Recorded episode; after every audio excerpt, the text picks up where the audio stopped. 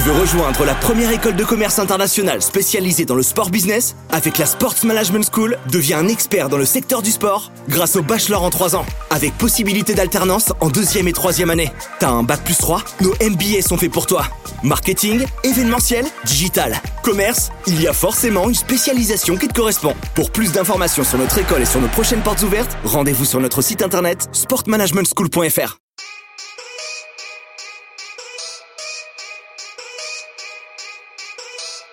Second poteau Pavard.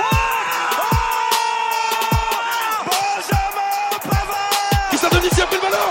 Il passé Et c'est de Christian Dominici, c'est un génie. Extraordinaire.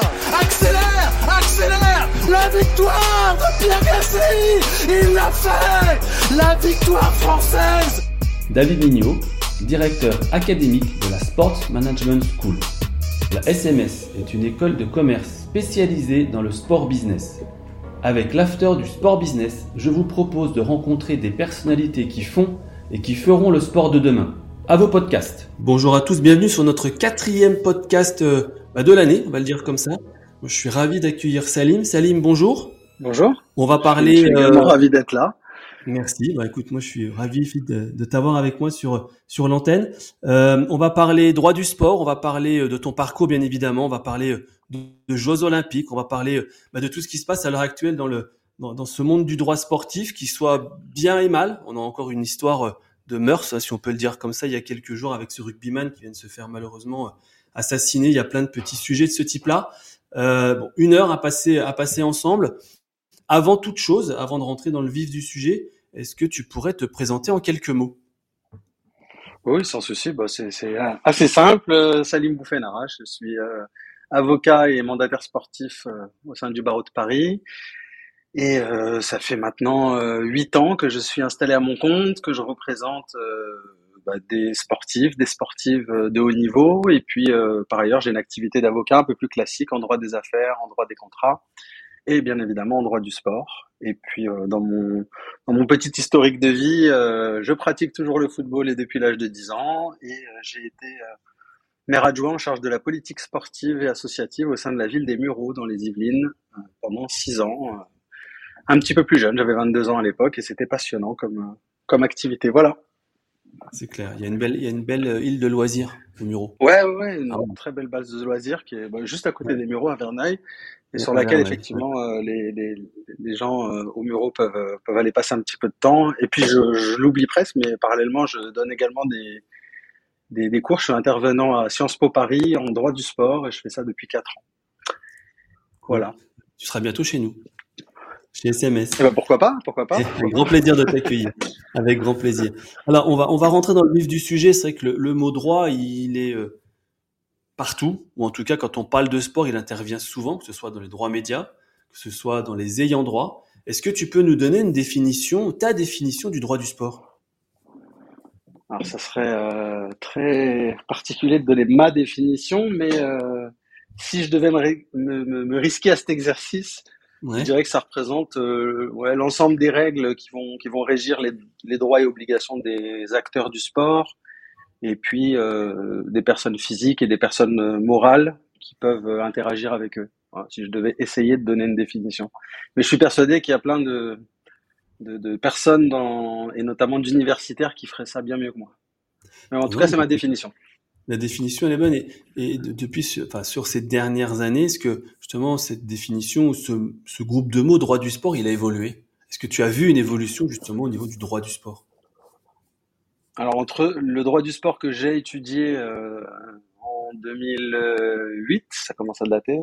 Et aujourd'hui, oui, il y a une évolution parce que euh, le monde du sport se professionnalise, il y a une économie du sport qui se crée euh, et qui se développe énormément aujourd'hui. Et, euh, nécessairement, bah, je pense que c'est plutôt les, besoins de, de, d'organisation économique qui ont poussé à, à créer des règles pour protéger bah, les investisseurs d'une part et puis les personnes qui vont qui vont agir au milieu de de, de, ce sport et de ce sport professionnel.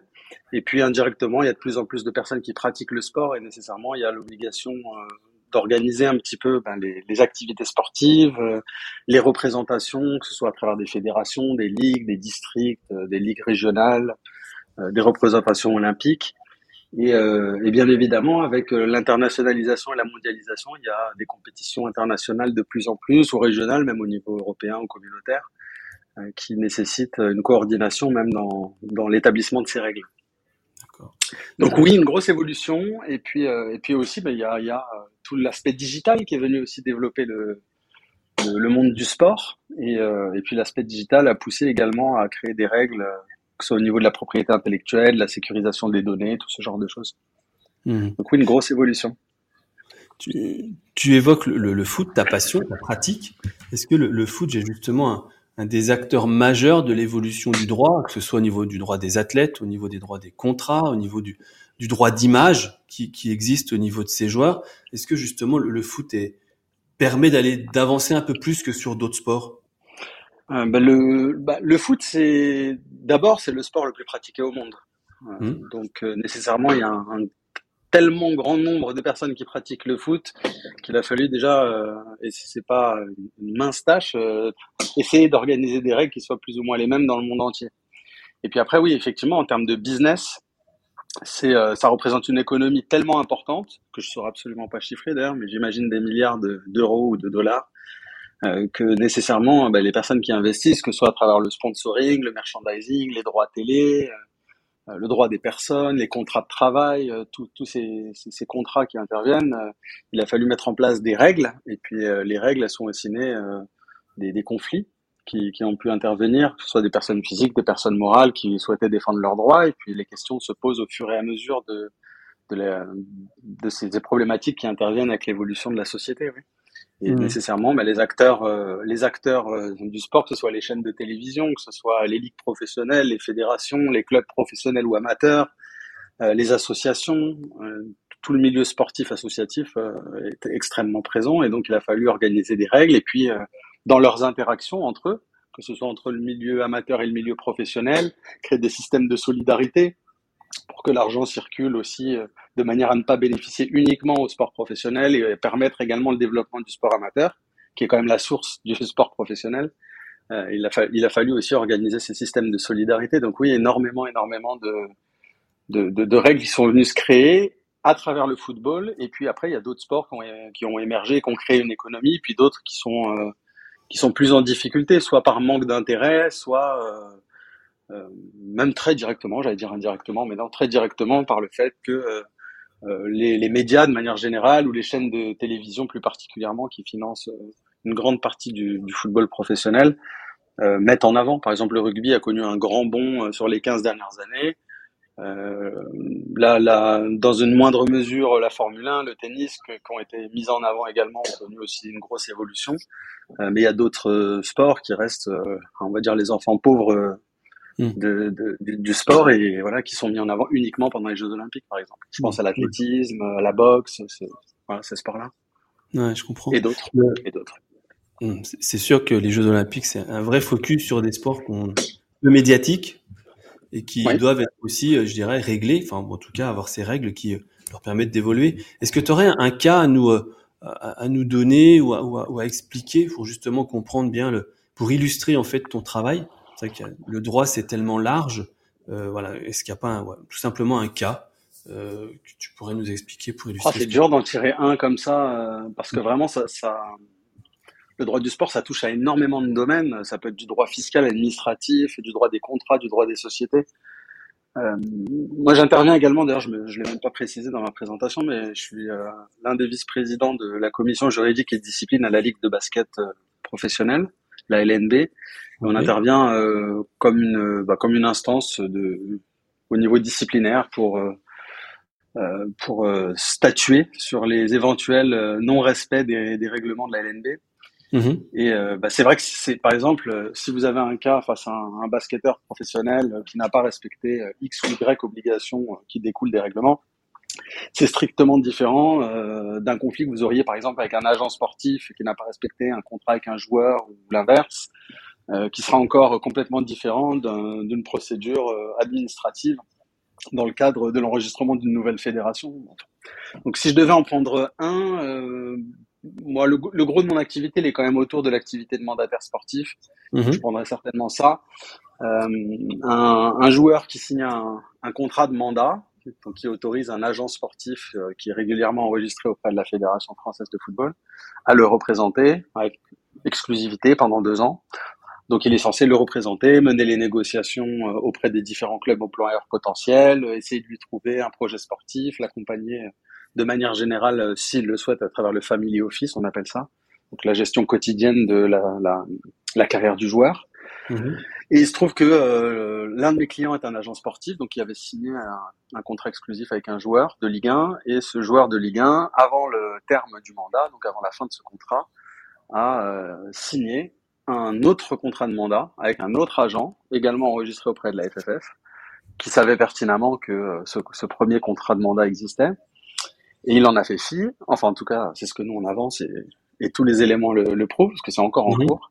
Mhm. Et, euh, et, il, a, il a profité euh, de ce contrat de mandat nouvellement signé pour négocier avec un club de Ligue 1, signer, faire signer aux joueurs un, un contrat de, de, footballeur professionnel, donc une prolongation de son contrat actuel avec son club. Et, euh, et puis, euh, ils ont signé ce qu'on appelle une convention tripartite, qui est une convention entre le joueur, le club et l'agent, dans laquelle euh, le club s'engage à payer la commission à l'agent au nom et pour le compte du joueur. C'est un avantage en nature, en droit. Mmh, et donc l'agent, ben, initial, il se retrouve avec un contrat de mandat qui est valable. Il aurait dû euh, lui-même mener ses négociations et le joueur aurait dû lui transmettre toutes les informations qui lui permettent d'exécuter ses obligations. Et il l'a pas fait pour X raisons qui le regardent. Et, euh, et aujourd'hui, ben, cet agent me demande d'attaquer en justice et le joueur qui doit une partie de sa rémunération à son agent initial et l'agent pour avoir euh, de manière déloyale signé un contrat alors qu'il savait pertinemment qu'il existait déjà un contrat de mandat. Bon, pour des raisons évidentes de carrière, euh, l'agent va pas attaquer le, le club parce qu'on sait jamais, il est peut-être amené à travailler avec ce club euh, à l'avenir. Même si en principe, en se tirant un peu les cheveux, on peut arriver à engager la responsabilité du club si on arrive à démontrer qu'il était informé de tout ça. Quoi. Et ce qu'il était, et puis il l'était nécessairement, puisque j'imagine que l'agent initial, il avait forcément parlé avec le club employeur du joueur. Mais bon, voilà, donc ça, ça peut être un des cas de figure. Où vous allez essayer de démontrer euh, bah, que votre client, qui est l'agent, euh, avait des droits et que ces droits n'ont pas été respectés ni par le joueur ni par son euh, collègue, on va dire, agent, confrère, je sais même pas comment on peut les appeler, peu importe, un autre agent en tous les cas. Et puis démontrer qu'il a une responsabilité contractuelle et délictuelle, et puis essayer d'obtenir non pas le paiement de la, commission, mais euh, des dommages et intérêts qui viennent couvrir le préjudice financier qu'il a subi. Voilà. D'accord. Alors, tu évoques un, point assez particulier, hein, le, mandataire et tout ce qu'il y a autour. Euh, je, je, pense que dans, dans, ce que tu viens de nous évoquer, les contrats ont dû évoluer aussi. Un contrat qui faisait peut-être euh, allez 7-8 pages il y a quelques années. Est-ce que, est-ce que ce contrat maintenant, il a plein de petites lignes nouvelles que ce soit l'image, que ce soit euh, les réseaux sociaux, que ce soit les, malheureusement les, les nouvelles pratiques qui, euh, qui sont là? On parlera de dopage sûrement tout à l'heure. Mais est-ce que les mm. contrats, euh, au travers de ce que tu viens d'évoquer, ils ont aussi évolué? Est-ce qu'ils sont peut-être pas plus durs maintenant signer par les joueurs, le mandataire, l'agent et, tout ce milieu sportif. Je dirais que ça dépend vraiment de la pratique professionnelle de chacun. Euh, du niveau euh, de connaissances théoriques et d'éducation juridique au niveau des agents, déjà pour commencer, parce que certains agents sont très au fait de tout, euh, d'autres sont très bien entourés et ont des avocats, ce qui est globalement le cas de l'immense majorité des, des, agents qui bossent de manière régulière ou pour lesquels euh, il y a des enjeux financiers importants ou stratégiques importants, et ou stratégiques d'ailleurs. Et puis ensuite, il y a euh, la grande majorité des agents qui vivent pas très bien de, de, leur activité professionnelle et qui souvent ont plusieurs activités professionnelles parce que c'est pas évident comme milieu, parce qu'il y a une très forte euh, euh, compétition sur le marché, parce que euh, voilà, il y a des gens qui sont très très en place. Le réseau est extrêmement important, mais pas que. Il y a aussi la compétence au quotidien. Et donc la, la, première démarche, c'est déjà d'être soi-même informé de ce qu'on peut faire signer ou pas la deuxième démarche, c'est d'être capable d'expliquer à un joueur, à son environnement euh, familial, amical, euh, à ses conseillers éventuels, euh, parce que c'est pas nécessairement des agents, il peut avoir d'autres types de conseils autour de lui, des conseillers financiers, des conseillers de carrière professionnelle, peu importe, mais uniquement sur l'aspect sportif. Et il faut être capable d'être suffisamment pédagogue et donc maîtriser tout ce, ce, niveau de connaissance nécessaire pour expliquer au client qui est le joueur ou la joueuse, hein, ça peut très bien être une joueuse aussi, et, à son entourage, ben, ce qu'il y a déjà dans ce contrat. Donc ça, c'est la première étape. Il y a, et là, on, élimine, alors je donne des chiffres qui sont absolument pas sourcés, mais à mon avis, on élimine au moins 70% des, des agents parce que c'est vraiment pas évident, c'est pas leur cœur de métier, le juridique. Et puis ensuite, euh, il y a effectivement les joueurs. Alors les joueurs, eux, ils sont, ils sont quand même euh, informés, même si pour la plupart ça les intéresse pas énormément, de ceux que j'ai rencontrés en tout cas. Mais ils sont quand même informés. Il y a l'UNFP qui est là, qui, qui prend le temps de leur faire des formations euh, au moins une fois par an. Et puis il y a les directions sportives et juridiques au sein des clubs.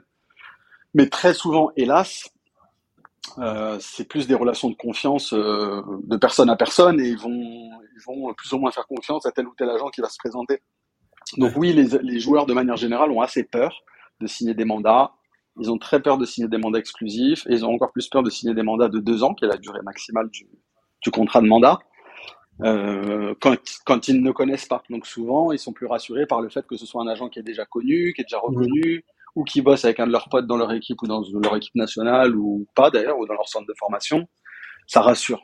Mais euh, effectivement, pour répondre plus simplement, oui, c'est difficile de faire signer un contrat de mandat quand on n'a pas euh, de background professionnel qui, qui, fait que le joueur se sent en confiance, euh, ou alors qu'on n'arrive pas parce que c'est un peu, c'est souvent le la marotte des joueurs de dire, euh, écoute, apporte-moi quelque chose de concret, je te signe un contrat de mandat. Et les agents, très souvent, de répondre, ben oui, mais si j'ai pas de mandat, euh, le club ne me fera jamais une offre écrite. Et c'est un peu le serpent qui se mord la queue. Euh, montre-moi ce que tu as et je signe. Et puis, euh, oui, mais c'est un peu compliqué pour moi de t'apporter quelque chose si tu me signes rien. mais bon, certains agents se débrouillent très bien parce que leurs relations personnelles ou professionnelles avec les clubs sont telles que ils peuvent organiser des rendez-vous directement avec les directions sportives ou les coachs. Ou aujourd'hui, avec la technologie, on peut tout faire. On fait des, avec un groupe WhatsApp, on fait une visio. Euh, voilà, une réunion Zoom, euh, un appel téléphonique de un tel ou un tel, puis, puis les joueurs se sentent rassurés. Mais ça dépend vraiment du contexte, mais de manière générale, effectivement, il y a euh, ce grand truc autour du contrat de mandat où les agents ont forcément envie de se sécuriser, de signer un joueur pro deux ans, et, puis les joueurs n'ont pas envie d'être enfermés parce que pour pas pour pas euh, mettre uniquement le, le, blâme de leur côté, euh, c'est il y a aussi beaucoup d'agents qui euh, annoncent des choses et, derrière ils, bloquent les, les, joueurs avec des contrats de deux ans où finalement bah, il y a un autre agent qui lui va bosser mieux ou avoir plus de chance et il va ramener quelque chose et il est bloqué avec son contrat de mandat.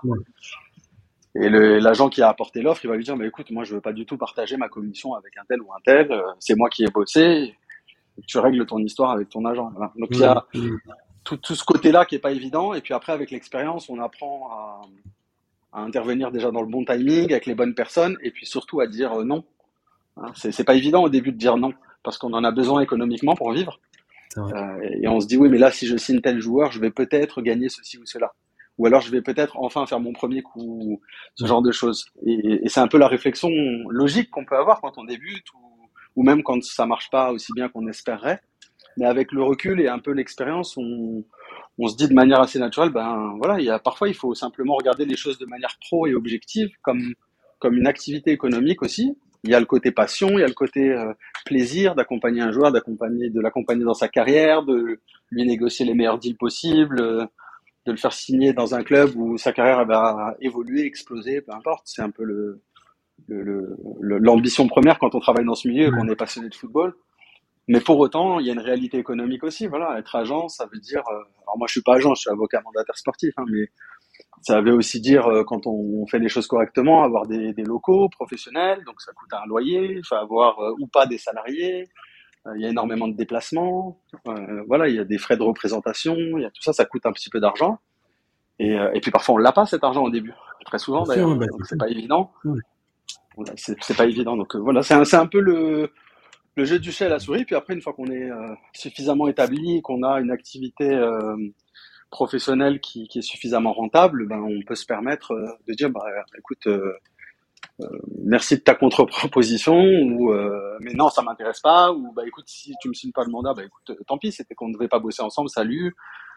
Puis parfois, on est amené à travailler ensemble plus tard, ou, ou pas. Puis voilà, c'est la vie. Mmh. Il faut, faut, simplement se dire, comme dans n'importe quel métier, bah, c'est un client potentiel avec qui j'aurais pu travailler de manière purement économique, hein, je parle. Bien sûr, bien sûr. Euh, et, et, puis ça se fait, ça se fait, ça se fait pas, ça se fait pas. Et, mais mais il faut pas se lancer n'importe comment et essayer à tout prix de signer des contrats et pas pouvoir assumer derrière parce que c'est le pire moyen de voilà pour se retrouver à se griller et, et après ben ça va vite hein, dans le dans le football les joueurs se connaissent les directeurs sportifs euh, se connaissent les clubs se connaissent de manière générale euh, si vous vous gérez mal une fois deux fois trois fois ben vous êtes un peu grillé quoi voilà. Mmh, mmh, mmh. Non, c'est vrai. faut faire un petit peu attention et puis et puis voilà faut expliquer aux joueurs et aux familles parfois ils sont à l'écoute parfois ils le sont pas parfois vous avez des gens bienveillants parfois non comme euh, n'importe quel métier en fait tout simplement Ouais, c'est vrai. Le, tu, tu parles beaucoup du, du rapport joueur-mandataire et, et principalement l'agent. Est-ce que l'agent, il, il a aussi cette vision de, de l'image du joueur et de, des, des- on va dire, de l'aspect social, les réseaux sociaux Comment c'est, euh, comment c'est vécu ouais je suis désolé je me suis un peu je me suis un peu éloigné de la question initiale non, non, je vais y répondre maintenant de manière très Non, non, c'est parfait, mais Non, mais ma- maintenant que tu me le dis, tu vois, je, ça me revient. Le, le contrat, pour revenir à ça, et puis après je, je répondrai à la suite. Le, le contrat, il a évolué dans le sens où euh, les, déjà les attentes des joueurs et des joueuses ont évolué, c'est la première Ouais. chose. Les sources de revenus ont évolué aussi, parce qu'avant effectivement il y avait le salaire, les primes, et puis voilà. Euh, maintenant il y a euh, les droits d'image jouent un grand rôle, donc les contrats de sponsor, les contrats équipementiers, les contrats d'image, les contrats publicitaires. Euh, effectivement, à travers les réseaux, les, les réseaux sociaux, c'est plus un outil de valorisation qui permet euh, à terme d'obtenir euh, tel ou tel ou tel contrat. En Mhm. tout cas, c'est comme ça que, que la plupart des, des joueurs, des agents et des boîtes de, de com ou de pub et d'image le, le perçoivent. C'est un peu un outil de valorisation et puis de qui permet aussi de- de- d'évaluer où se situe la- l'attractivité que peut avoir euh, tel ou tel sportif pour tel type de, de marque qui souhaiterait euh, communiquer sur tel aspect, telle valeur, telle image, etc. Donc bien sûr, ça, ça, ça a tellement évolué qu'il y a certains agents sportifs et des agents d'image aussi qui sont, qui, qui est un métier qui s'est créé aussi avec le temps, euh, qui voilà, qui ont, qui ont vu bah, cette nouvelle manne financière potentielle pour les joueurs et se sont dit bon bah voilà pour faire bénéficier de ça à mes clients, eh ben écoute, je je te propose par exemple de euh, rajouter dans ton contrat de mandat que euh, je serai rémunéré X de tout euh, de tout contrat que je t'apporterai en termes d'image, d'équipementier, euh, de pub, euh, ce genre de choses. Et parfois même Ok. des partenariats, très souvent même, des partenariats se créent entre euh, des agents ou des mandataires sportifs euh, et des sociétés qui font de la gestion de droits d'image, qui font de la pub, qui font euh, de l'accompagnement euh, comme les agences de mannequins un petit peu Mhm, mhm. euh, pour, de, pour, du place, pour du placement pub, média, ce genre de choses. ouais. Et ça, c'est très souvent maintenant, c'est prévu dans les, dans les contrats. Après, parfois, il y a des, des montages un peu plus complexes qui existent des sociétés d'image, etc., pour des raisons soit juridiques, soit fiscales. Et c'est euh, ou même stratégiques. Hein, quand vous savez que vous allez travailler avec un joueur à très très fort potentiel, ça peut être euh, une stratégie que de valoriser une société d'image, par exemple, pour ensuite euh, vendre les droits d'image plus chers aux clubs, notamment les clubs anglais qui systématiquement veulent racheter les droits d'image des joueurs Mhm. ou les top clubs européens. Voilà. Mais bon, ça c'est encore autre chose et, Ouais. et on prévoit pas le même. Mais je vais rebondir là-dessus. D'ailleurs, on prévoit pas les mêmes packs contractuels entre guillemets pour un, un joueur qui va évoluer en Ligue 2 et un, un, un joueur qui va évoluer dans le top 5 européen. Hein, Parce que nécessairement les les mannes financières sont différentes, les sources de revenus sont différentes et euh, le, le travail en soi et la masse de travail est différente également. Ah, mais c'est sûr. Non, mais c'est sûr. Et, et, et je finis là-dessus. Vas-y, vas-y, vas-y. Il faut aussi faire le distinguo entre les joueurs mineurs et les joueurs majeurs. Parce que pour les joueurs mineurs, un mandataire ou un avocat euh, ou un agent pardon, sportif n'a pas le droit d'être rémunéré. Donc D'accord. le contrat est beaucoup plus court. Le contrat est beaucoup plus court. Et d'ailleurs, ce serait complètement illégal euh, euh, de, de prévoir d'être rémunéré euh, sur Ouais. une partie de un pourcentage de la rémunération d'un Ouais, joueur ou d'une joueuse mineure. Ouais, je comprends.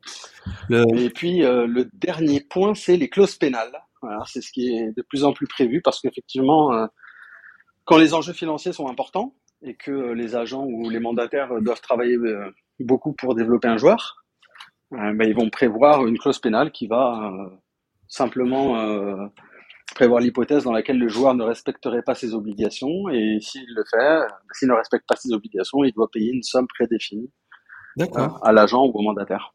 Ah, ça, je, ça, je savais pas. Enfin, heureusement.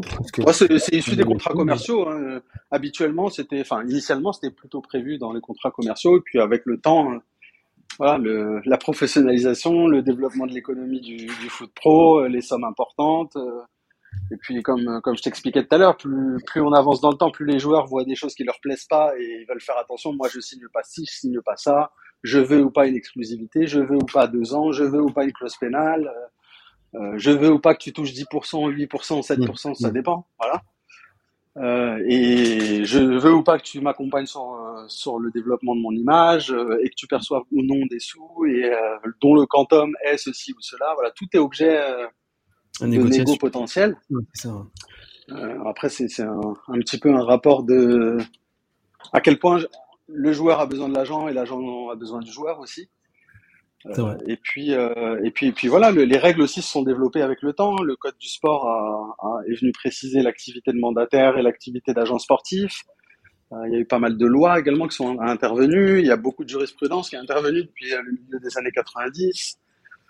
donc forcément, oui, le, comme le, le, le, spectre général des règles de droit qui existent s'est élargi, bah, les contrats sont venus être un petit peu plus précis aussi.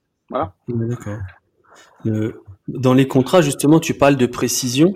Est-ce qu'on va jusqu'au débordement potentiel? Bon, Il y a eu quelques cas, alors on va pas rentrer sur les cas de dopage pur et dur, mais je me rappelle d'un cas d'un nageur australien, sans vouloir donner son nom, qui avait eu quelques difficultés avec ses, euh, avec ses, ses, ses sponsors, ses partenaires, parce qu'il avait fait du cannabis. Mm-hmm.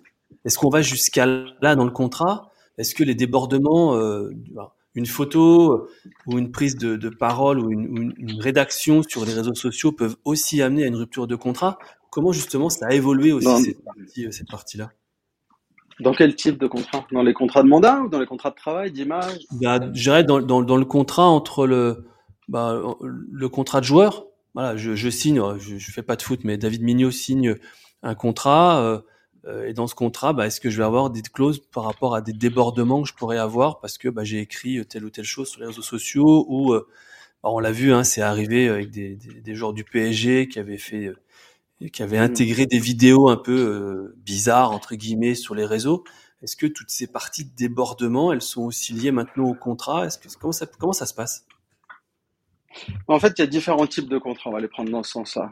Dans les contrats avec euh, l'agent ou le mandataire, euh, j'allais dire, euh, nous, on est là pour représenter notre client et le défendre et représenter ses intérêts. Donc, oui, on peut prévoir de manière générale, moi, c'est ce que je, je, fais, mais c'est vraiment général et, ça m'est jamais arrivé de dénoncer un contrat, en tout cas pour ces raisons-là. mais on peut prévoir que dans l'hypothèse où le joueur violerait des règles, par exemple, d'ordre pénal, ou contraire à l'éthique sportive, voilà, des, des, choses comme ça, que le contrat, ça serait une cause de résiliation acceptée par les parties, par exemple. Voilà, les le, le, joueur ou la joueuse et euh, son agent ou son mandataire se mettent d'accord sur le fait que dans l'hypothèse où l'un ou l'autre d'ailleurs, hein, que ce soit l'agent ou que ce soit le joueur ou la joueuse, euh, viendrait à violer une règle pénale, euh, bon bah dans ce cas-là, euh, c'est une cause de résiliation du contrat. Ce qui peut se comprendre. Hein, J'ai pas envie de travailler avec quelqu'un qui fait ceci ou cela.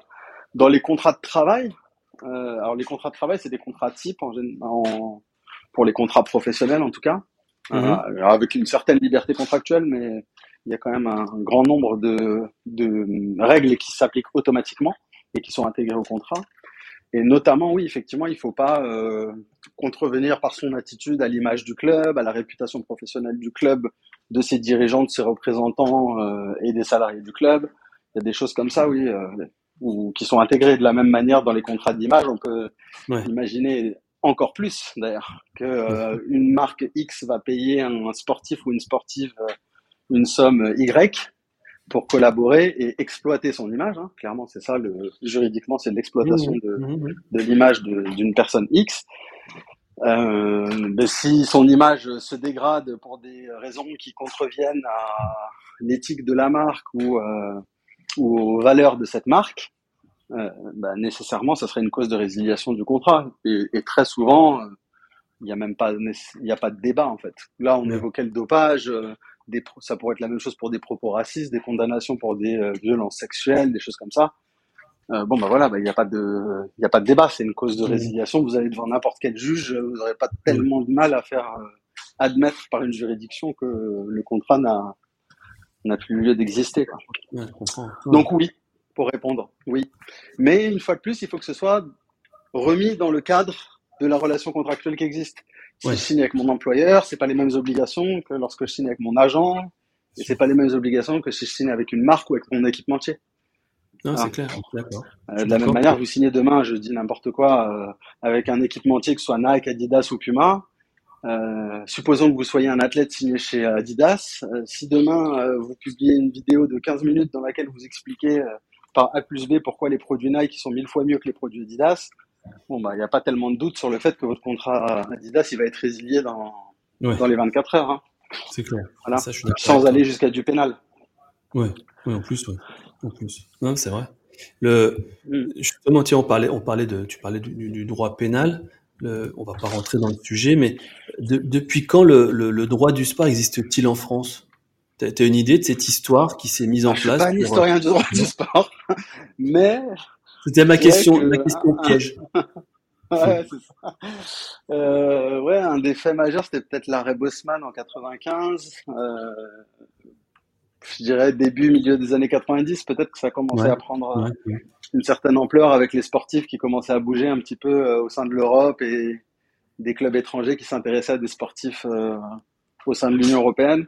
Mm-hmm. certainement à ce moment-là, et puis après ça a continué de se développer jusqu'à aujourd'hui avec oui la professionnalisation du sport qui a été peut-être la première étape. Et puis, et puis de manière assez naturelle, la professionnalisation des acteurs du sport eux-mêmes, et, euh, et puis après, ben, ça, devient un business une fois de plus. Donc quand ça devient un business, les gens qui, travaillent, ils souhaitent être sécurisés un minimum parce qu'ils soit ils investissent du temps, de l'énergie, du travail, de l'argent. Donc euh, nécessairement, il y a un certain nombre de règles qui viennent se créer euh, et qui naissent souvent de conflits en fait, ou de problématiques qui sont relevées par les acteurs du sport eux-mêmes. Une fédération euh, ou une ligue qui va remonter tel ou tel problème, bon ben on va l'intégrer à nos règlements. Euh, après avoir discuté, et puis se mettre d'accord en assemblée générale, et puis le vote, et hop, ça intègre les, les, règlements. Vous allez avoir le législateur aussi, sur les aspects fiscaux, par exemple, qui va être euh, interrogé. On va lui dire, mais attendez, je comprends pas, euh, là, il y a une niche fiscale. Ah oui, c'est vrai, on n'y avait pas pensé, ou au contraire, c'était un élément qui permettait de développer le sport en, en, offrant cette niche fiscale qui permettait un développement financier, ou ah oui, effectivement, il y a des gens qui représentent euh, des sportifs. Bon, bah, peut-être qu'il faudrait qu'on mette en place un, qu'on mette en place un certain nombre de règles parce qu'il faut quand même mhm. que les, les, rémunérations soient organisées, les contrats soient euh, bordés un minimum en termes de durée, qu'il y ait quand même des obligations éthiques, euh, que ce soit dans l'attitude, dans le, le, travail, dans les missions qu'on va réaliser, dans les aspects financiers, comme n'importe quelle activité professionnelle et économique en France. Quoi.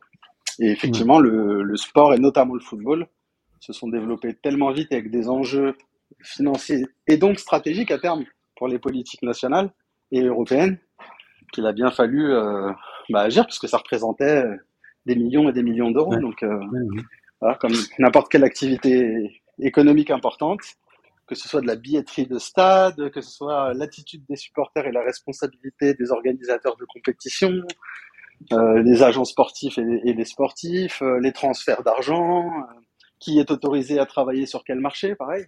Ouais, ouais, une liberté de circulation au sein de l'Union européenne. Mhm. je vous pose un, problème là, par exemple, qui s'est posé très récemment. il y a le Brexit.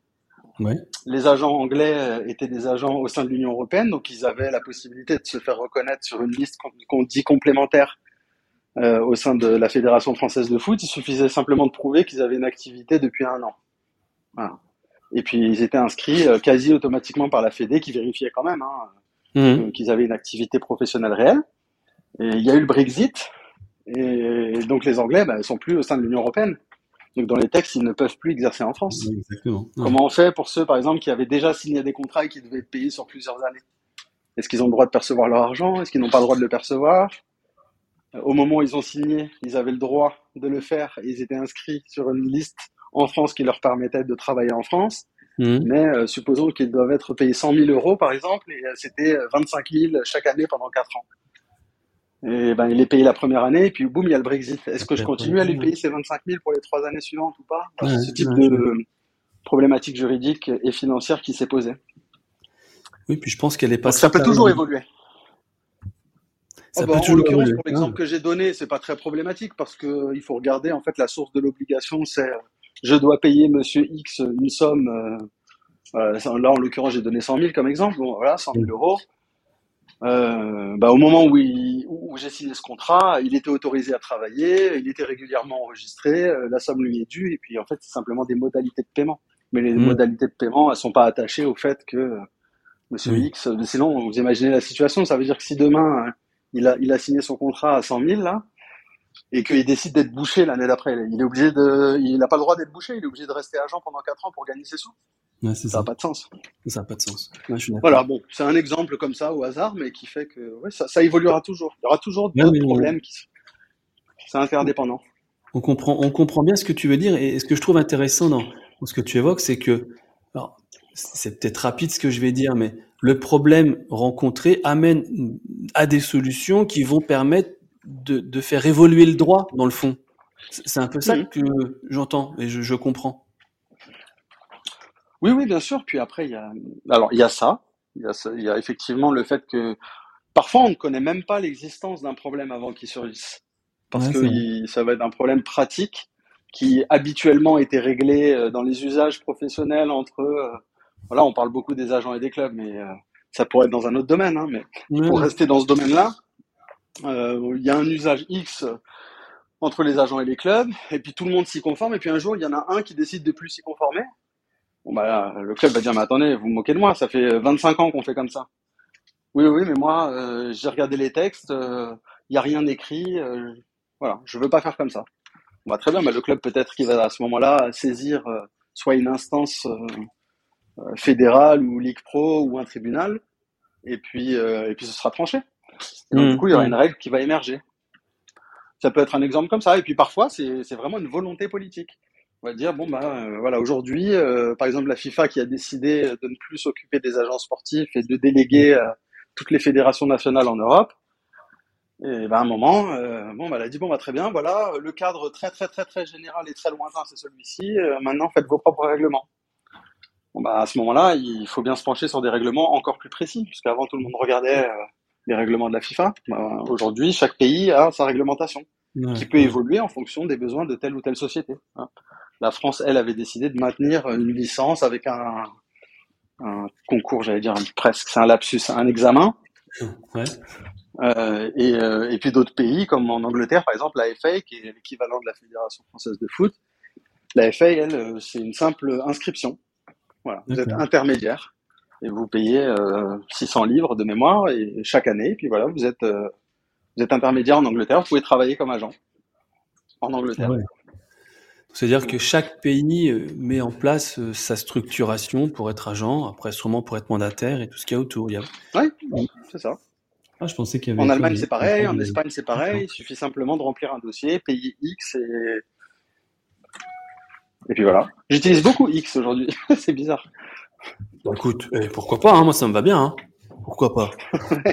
On, on va, on va, on va aller sur un... Ouais, ouais, c'est vrai.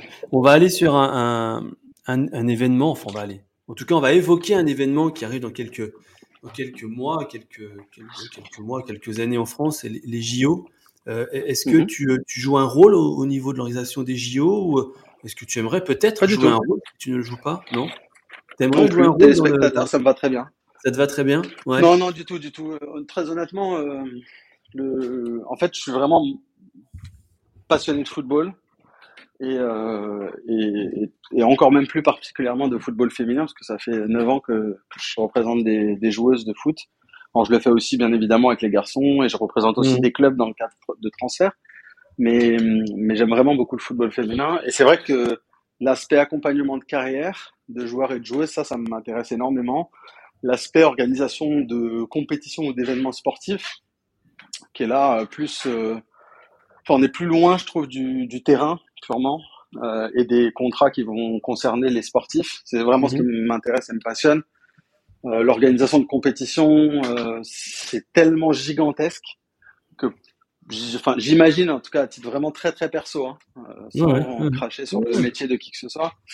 Euh, le seul intérêt que je pourrais éventuellement avoir un jour, ce serait plutôt un, un- un intérêt de, de supervision générale. Ça, ça doit être passionnant Mhm. d'être dans l'organisation générale d'un événement.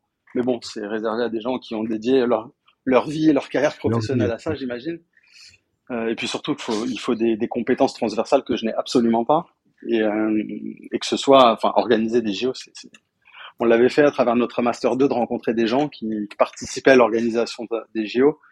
Effectivement, il y a tellement de données, ils mettent 4 ans et c'est à peine le temps nécessaire pour s'organiser entre les droits télé de tous les pays du monde, euh, les assurances pour les athlètes, l'organisation des villages, les constructions des sites sportifs, euh, tout ce qui est autour de la sécurité maintenant, qui est encore beaucoup, beaucoup plus important avec tout ce qui s'est passé avec le terrorisme international, etc. Euh, et puis même, euh, enfin bref, c'est gigantesque. Et je je saurais même pas sur quoi travailler aujourd'hui. Je pense que sur les, les, aspects purement juridiques, ça doit très certainement être les très gros cabinets anglo-saxons ou du moins structurés comme des très gros cabinets d'avocats qui bossent là-dessus parce qu'il y a tellement, tellement, tellement de travail à réaliser et à abattre qu'il faut être structuré, staffé pour ça, ce qui n'est pas du tout mon cas. Mhm. Donc euh, de loin, ça m'intéresse intellectuellement, je lis là-dessus parce que ça, m'intéresse quand même, mais euh, voilà, pas plus que ça. Pas plus que ça. Tu as, parlé de foot féminin. Euh, le foot féminin a évolué et évolue encore. Hein. justement, comment tu, vois cette évolution de, ce, de, cette pratique féminine du foot? Et puis bon, il y a eu quelques, il y a quelques semaines quelques petites difficultés dans le foot au travers de ces premières débordement. Je sais pas si c'est un débordement, mais en tout cas, ses premières difficultés. Comment tu vois justement cette évolution? Euh, bah, alors, je sais pas à quelle difficulté on, fait référence, mais on pourra en discuter. Euh, D'un œil très, très, très, très positif. Pardon? Celle que tu connais, je crois. La difficulté. Ah, peut-être, peut-être. Je les connais quasiment toutes. Mais euh, je, je, dirais que hum, le foot féminin, euh, alors déjà, l'appellation, je la trouve très étrange, foot féminin. C'est comme si c'était un autre sport. Alors en réalité, c'est du football, point, qui est pratiqué par des femmes, certes, mais ça reste du football. C'est les mêmes règles, les mêmes terrains, les mêmes tailles de but, euh, les mêmes durées de match, les mêmes, voilà. Bon, pas les mêmes contrats de travail. On y arrivera peut-être un jour. Pas les mêmes salaires. Mais euh... ah bah là, on est très très loin. Et encore que euh, ça a vraiment vraiment évolué. Moi, ça fait ça fait huit ans et demi que je suis là-dedans. Et euh, au tout, tout, tout début, quand j'ai commencé, les joueuses, même des internationales A de l'équipe de France, gagnaient quelques centaines d'euros. Ah ouais. Euh, et, et, très honnêtement, je me rappelle encore de mon premier rendez-vous. Alors, je vais pas citer le nom du club parce qu'il a tellement fait d'efforts depuis depuis le temps que ça serait lui faire une mauvaise pub pour rien. Mmh, bien sûr, bien sûr. Mais euh, mais je, je, me rappelle avoir été choqué. J'ai un ami qui m'appelle, voilà, qui me dit, écoute, j'ai une copine, euh, elle joue au foot, on a fait nos études ensemble, elle est en équipe de France. Euh, elle va signer dans un club, euh, est-ce que tu peux l'accompagner? Je lui dis, bah écoute, très honnêtement, je connais absolument rien au foot féminin. Ouais. Mais alors vraiment rien de rien. Je savais même pas qu'il y avait un championnat, je savais pas qu'il y avait une équipe de France. Honnêtement, j'étais complètement à la ramasse. mais je lui dis, bah écoute, si c'est ta pote, je bien aller, pas de souci. Euh, en plus, c'est un club que je connais bien, pas de problème. Donc je l'accompagne et il lui offre. donc là, on était sur une top joueuse niveau mondial. Hein, 1200 mmh, mmh. euros brut. Ah ouais. Et, et, et vraiment, de manière très honnête, c'était même pas une formule bidon de, de marchand de tapis. Je dis, mais euh, il manque un zéro sur votre proposition. Je pensais vraiment que c'était une erreur matérielle. en fait. ouais, je comprends. Ouais. Et ils disent, bah non, c'est les salaires euh, chez, dans la section féminine, en fait, parce que. Euh, et puis ils vous expliquent qu'elles sont rattachées à l'association.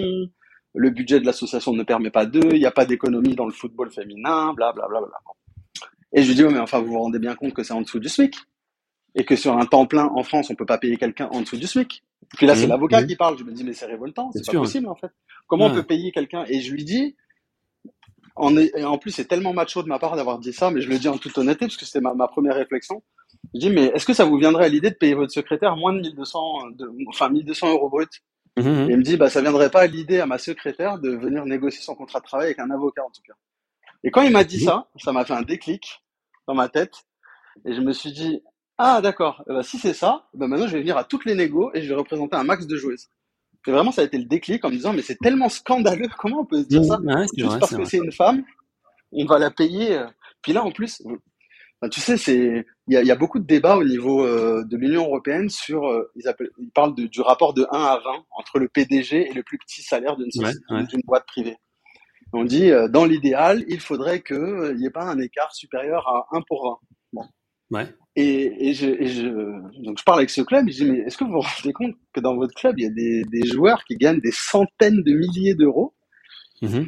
et là vous proposez 1200 euros brut c'est c'est fou vous êtes en dehors de la réalité du monde je sais pas non, c'est vrai, vous imaginez demain Alors moi, je vais pas faire ça parce que je commençais dans ma, dans ma, dans ma carrière et, je me disais, mais si demain il y a quelqu'un même euh, qui prend un principe de base du droit du travail en France à travail égal, salaire égal, mm-hmm. qui est quand même dans le code du travail, qui est de 50 ans de jurisprudence ou 40 ans de jurisprudence, je dis peut-être des mauvais chiffres, et, il vient avec ça devant un conseil des prud'hommes et il dit voilà, bah écoutez, euh, monsieur X euh, travaille 40 heures par semaine, madame X 40 heures par semaine, ils s'entraînent 12 fois chacun, ils font 8 matchs chacun, ils font ci, ils font ça. Bon. Tout pareil. Il y en a un qui gagne 493 000 euros par mois, l'autre 1200. Voilà. Vous pensez pas qu'il y a un souci dans votre... Euh, alors je dis pas. Et puis, deuxième élément, je leur disais, mais honnêtement, vous avez un joueur qui gagne 500 000 euros par mois et une joueuse qui gagne 1002. La joueuse, vous la payez 15 000. Le joueur, vous le payez 480. Lui, ça lui change rien. Limite, il va payer moins d'impôts sur le revenu. Clair. Et elle, elle devient très riche. Parce qu'avec 15 000 euros, vous vivez, mais comme pas possible en France. Mm. Est-ce que vous ne pensez pas que là, il y a un juste milieu à trouver, ne serait-ce que pour que vos salariés aient des niveaux de vie qui correspondent à leur statut professionnel? Dans ce milieu avec une carrière aussi courte et même en termes d'image, même positivement, d'être euh, parmi les premiers à se dire, ben, que ce soit une femme ou un homme, on est dans du sport euh, avec une communication mondiale ben, c'est quand même normal que mes salariés bénéficient de la richesse que ma société sportive crée. C'est évident. Et puis en face, il y avait des arguments qu'il a fallu entendre et appréhender aussi avec le temps, qui ont donné aussi beaucoup de travail à plein plein de monde, les agents, comme les dirigeants, comme euh, mhm. les investisseurs, comme comme un petit peu tout le monde. Nous, notre rôle étant simplement de sensibiliser à la problématique. Mais euh, on vous disait en face, mais Salim, tu vis dans un autre monde. Il n'y a pas d'économie du foot féminin. L'argent, il vient du club, donc de la SASP, donc la société sportive qui gère le sport professionnel. Les filles n'ont pas le statut professionnel. Elles ont des contrats fédéraux, donc qui sont reliés à la fédération.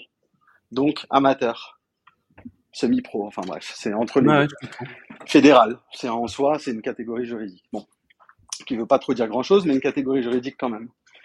Et, donc, euh, finalement, l'activité du football féminin, aujourd'hui, il n'y a pas d'économie, donc c'est de l'activité à perte. Mhm. On le fait pour développer. Donc on a une, phase de développement où concrètement c'est de l'investissement pur. On prend des gains qu'on a chez les garçons pour les réinjecter chez les filles pour permettre à l'activité d'exister. Donc comment vous pouvez demander euh, d'avoir euh, des revenus qui correspondent absolument pas à cette réalité Et donc en fait c'était un peu pareil, le serpent qui se mord la queue, et de dire au final, bah, peut-être qu'il faut s'organiser pour que ce sport, euh, cette partie de ce sport se développe également, et donc créer une économie. Ça, ça va être dans les négociations des droits télé, par exemple, de d'inclure un lot football féminin, ce qui a été fait avec le temps. Hein.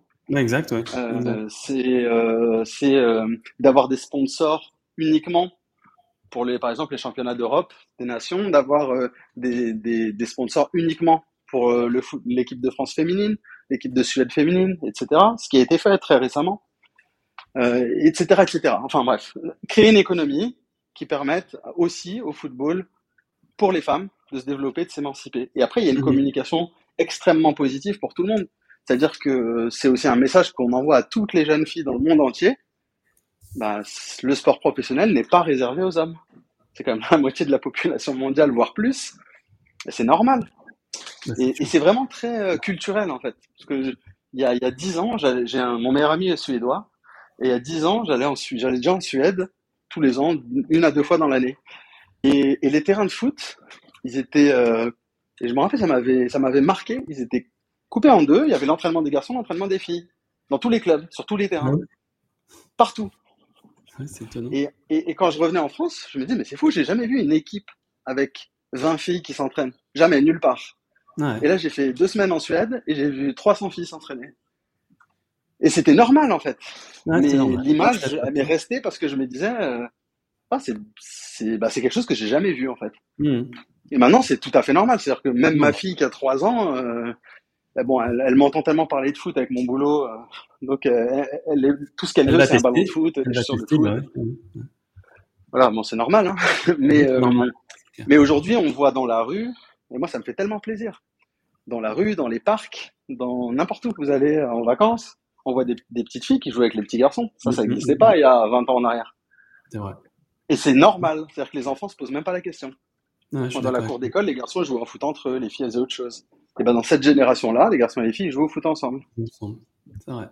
Hein Donc oui, grosse grosse évolution. Et puis maintenant, ça c'est vraiment grandement professionnalisé, euh, même si je pense que le marché anglais est euh, très largement en avance maintenant, et que la France, qui avait euh, tellement d'avance il y a cinq ans en arrière, si elle n'évolue pas très très très rapidement, en dehors de Paris et Lyon, bah, elle aura beaucoup de retard, et puis l'Angleterre redeviendra comme en première ligue chez les garçons. L'économie numéro un et donc le club de foot. Ouais. c'est clair. Pour rebondir, foot féminin, j'aimerais qu'on évoque, il nous reste dix petites minutes, mais qu'on évoque le, ah, peut-être la, la, vraie difficulté du sport, c'est le dopage. Euh, droit et dopage, ben voilà, droit et dopage, c'est pas simple. Euh, comment justement tu vois cette cette difficulté du dopage? Je dirais même, c'est même pas cette difficulté, cette transgression, je dirais, de la performance. Euh, peut-être pour gagner de l'argent, peut-être pour obtenir des titres, peut-être pour avoir cette visibilité qui permettra d'avoir des sponsors. Mais comment toi, d'un point de vue droit, tu, tu vois cette, euh, bah, cette vraie difficulté, ce fléau au niveau du sport? Euh, bon, pareil, je suis pas un, spécialiste euh, français du dopage, mais euh, je distinguerais deux cas. Je distinguerais peut-être le cas du sportif qui se dope volontairement de celui qui se dope involontairement, déjà, dans un premier temps. Mmh. ceux qui se dopent volontairement, ben, ils prennent des risques pour avoir une meilleure performance sportive et effectivement, ça respecte pas du tout l'éthique, euh, l'éthique sportive et, et, les règles de santé. Ça, c'est sur l'aspect purement juridique. après, il y a des organes hein, qui existent. Euh, euh, il y a, y a l'AMA déjà, l'Agence mondiale antidopage, qui a été créée, alors, je sais plus, autour des années 2000, 99, 2000 par là. Ouais. Euh, et puis plus récemment, il y a la FLD, qui est l'Agence française de lutte contre le dopage, mm. qui, qui elle a été créée au début des années 2000, 2005, 2006, quelque chose comme ça.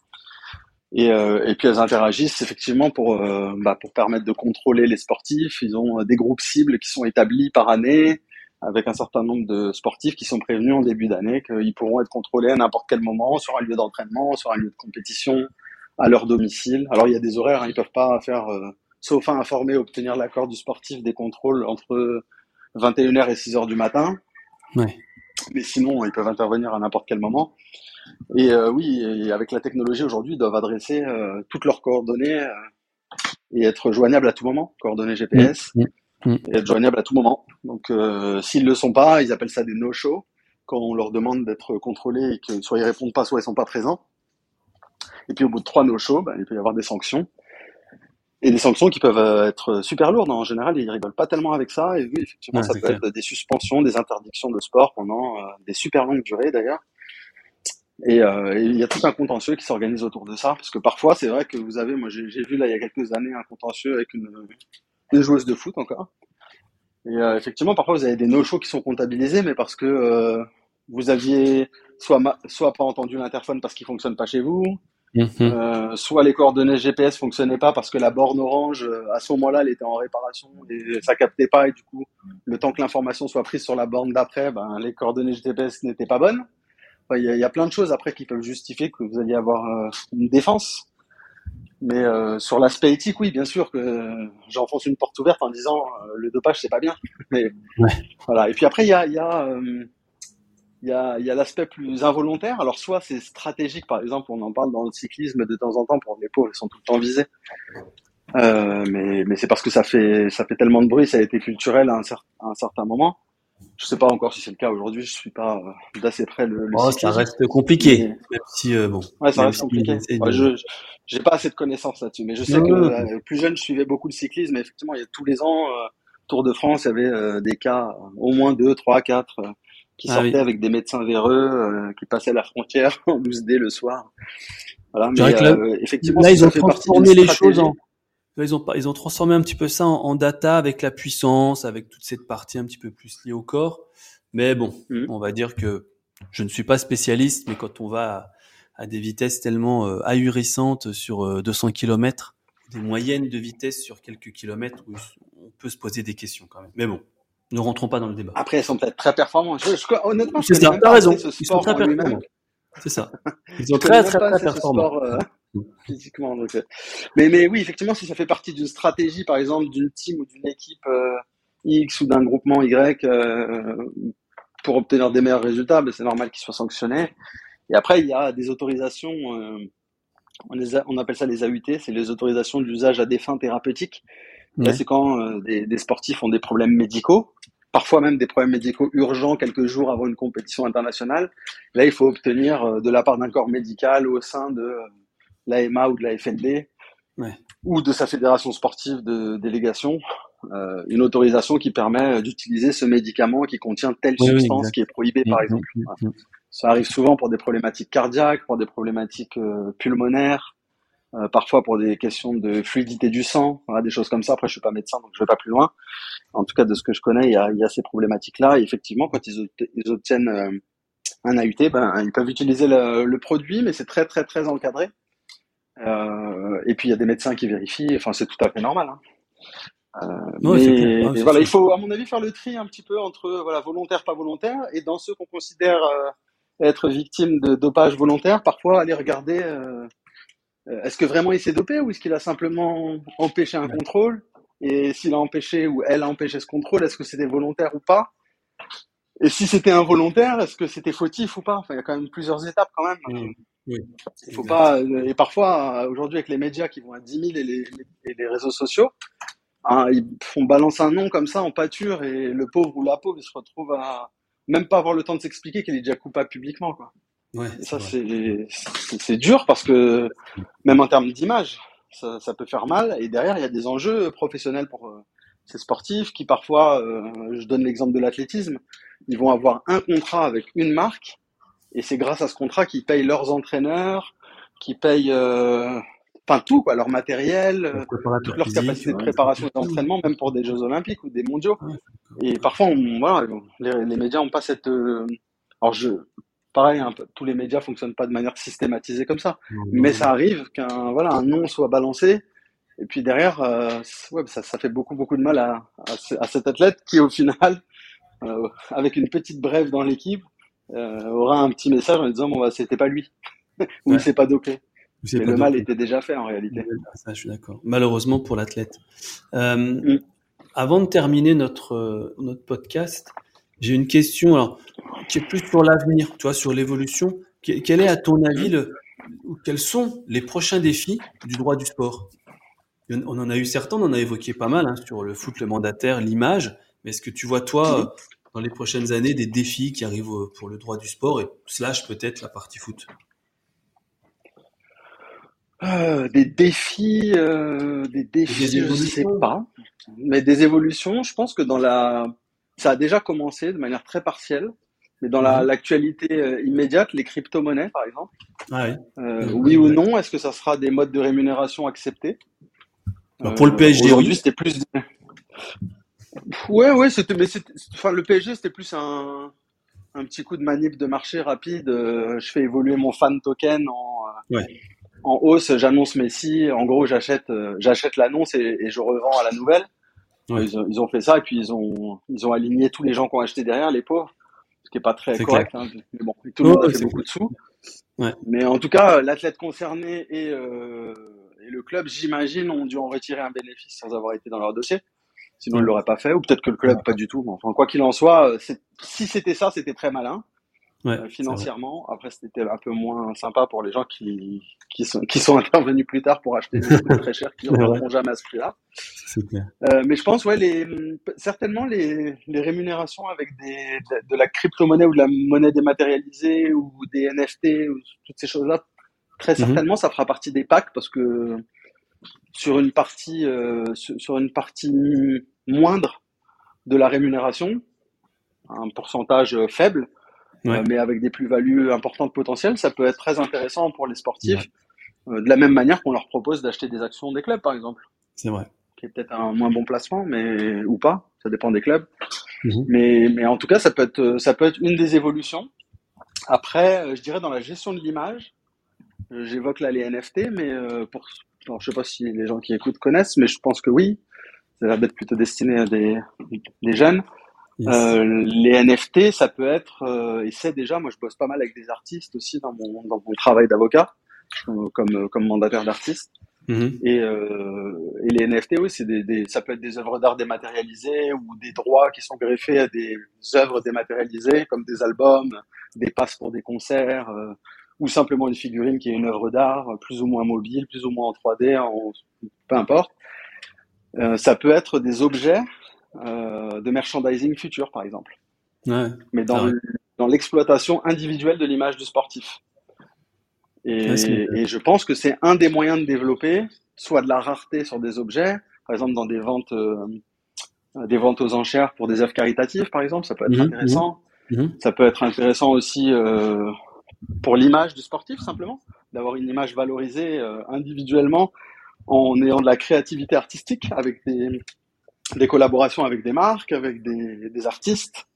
Hein, pas nécessairement qu'avec des marques, ça peut être avec des artistes en direct. Clair, Comme clair. le monde de l'art et de, des Mhm. sportifs est quand même assez proche, ben là, il y a une interaction économique qui est possible, je pense, à terme. Mais pour l'instant, il faut que les marchés soient régulés parce que faut quand même être un peu. Alors, soit être avec, avoir un client qui est très fan de risque, ou alors quelqu'un Ouais. qui s'y connaît vraiment. Mais moi, je donnerais Mhm. jamais le conseil de le faire alors que je suis avocat et que quasi nécessairement la personne en face aura pas le même niveau d'information que moi, ou du Ouais, moins je pourrais clair. pas en avoir la certitude et ce serait un risque contractuel. quoi. Ouais, c'est sûr. Mais je pense que voilà, ça c'est une des évolutions euh, possibles dans, dans la dématérialisation qui peut être euh, très intéressante. Et puis bien évidemment, euh, le sport féminin de manière générale. Je pense que c'est le futur. Euh, Aujourd'hui, les femmes apprennent en... Même si on regarde la société de manière générale, hein, elles prennent en main beaucoup de choses. Il y a des mouvements féministes un peu plus affirmés. Euh, le droit des femmes, euh, de manière générale, est plus affirmé. On le voit même dans l'attitude de, euh, émancipée, en tout cas, dans, dans- en tout cas en France, En France, ouais. de, des femmes de manière générale qui revendiquent leurs droits, c'est tout à fait normal. Mais je pense que dans le sport, ça commence. On commence à entendre ah telle fédération paye les garçons autant que les filles. Bon, bien sûr, c'est dans des fédés où ça paye pas beaucoup. hein. C'est clair. Euh, ça va être aux États-Unis euh, où les mm, sommes mm. sont moindres quand même parce que le soccer est pas très développé, ou en Suède où mine de rien l'économie du football est est moindre. Enfin, le jour où on entendra la fédération française de foot paye les filles à hauteur des garçons, ou la fédération allemande de foot ou anglaise de foot, là, euh, je dirais ah oui, sacrée évolution. Ça. Euh, mais sans cogner sur les clubs qui quand même, pour l'immense majorité, font de très très gros efforts, de très gros efforts euh, pour euh, pour qu'il y ait une vraie évolution euh, salariale, statutaire, Ouais, euh, d'exposition médiatique, etc. Il y a un gros boulot qui est fait, mais bon, il faut que ce boulot, euh, vous regarderez si vous voulez, mais par exemple, il y a l'association des clubs pro qui vient de se créer pour le foot féminin. Voilà, les clubs professionnels se sont joints avec Monsieur Olas pour développer l'aspect professionnalisation, parce que les joueuses n'ont même pas de contrat professionnel aujourd'hui, Ah, d'accord. contrats fédéraux. Ouais. Mm. Donc on est encore un petit peu loin de, de, de l'équité, mais on y travaille. Donc je pense qu'il y a un énorme boulot qui est qui va être fait, qui est déjà fait. Les évolutions salariales, elles sont majeures aujourd'hui. Mhm, mhm. Euh, et je pense qu'à terme, il ne restera, hélas, vous diront les nostalgiques euh, du foot féminin tel qu'il existait initialement, et tant mieux, vous diront euh, les pros foot professionnels. Bien sûr. Il ne restera que des clubs pros parce que avec la réglementation viennent des obligations qui impliquent des coûts et de l'investissement. Voilà. Demain, vous Mhm, faites une mhm. licence club chez les filles. bah, ça veut dire avoir des centres de formation, des espaces dédiés, euh, des terrains avec telles normes, des contrats avec des niveaux de rémunération X. Et tout ça, bah, c'est beaucoup, beaucoup, beaucoup d'argent à terme. Voilà. Mais une fois que vous avez ça, vous avez un produit à vendre qui fait que euh, des chaînes de télé s'y s'y intéressent, c'est vendu un petit peu plus cher, et puis l'argent circule euh, entre les sportives, les clubs, euh, puis vous avez un spectacle sportif qui est plus beau, quoi. Aujourd'hui, c'est très disparate encore. Donc, je pense qu'il y a une très grosse évolution et que ça fait partie de l'avenir de la prochaine génération de jeunes filles, jeunes femmes qui vont s'emparer de ça elles-mêmes. Et, et quand il y aura des dirigeantes femmes, des entraîneurs femmes, des arbitres femmes, des joueuses femmes, et ben, vous aurez un, un produit, entre guillemets, et un sport et une pratique qui sera euh, bah, féminisé, quoi. Et puis, euh, et puis, ce sera génial comme ça. Voilà. Alors, ma dernière question, on va essayer de, de conclure avec euh, les, deux mots qui, pour toi, sont. euh, alors, je reprends. Non, ma, ma, ma question, je vais la reformuler. Si tu avais des, un conseil en deux mots à donner à, à nos auditeurs concernant le foot, concernant peut-être cette, cette grande maison de, bah, du mandataire ou de l'agent, quel serait-il En deux mots? Passion, professionnalisme. Franchement, on a passé une heure. J'ai adoré parce que j'ai appris plein de choses. Merci beaucoup pour, euh, Bah, pour, c'est super, c'était très agréable pour moi aussi. Pour la passion que tu as, tu as, que tu as mis dans, dans tes propos, pour les, je dirais, le- le- la, la finesse et le détail sur certains éléments. Euh, j'ai pris des notes, perso, je te promets, j'ai pris des notes parce que j'ai appris énormément de, de, cette heure. Donc tu vois, c'est voilà, ça aide aussi hein, d'enregistrer des podcasts, ça aide aussi. Donc euh, Salim, merci beaucoup d'avoir partagé ce temps avec nous. Euh, à très bientôt. Je l'espère que ce soit euh, sur un match de foot ou lors d'un match de foot à l'école ou ailleurs. En tout cas, ce sera un grand plaisir de partager encore du temps avec toi. Un grand merci à toi. C'était très sympa de m'accueillir et j'ai pris aussi beaucoup de plaisir. À bientôt. Bah, ça marche. Merci à toi. À bientôt. Au revoir. Second poteau Pavard. Benjamin Pavard Christian Dominici a pris le ballon. Il l'a passé. Essai de Christian Dominici. C'est un génie. Extraordinaire. Accélère, accélère. La victoire de Pierre Gassi. Il l'a fait. La victoire française. David Mignot, directeur académique de la Sports Management School. La SMS est une école de commerce spécialisée dans le sport business. Avec l'after du sport business, je vous propose de rencontrer des personnalités qui font et qui feront le sport de demain. À vos podcasts.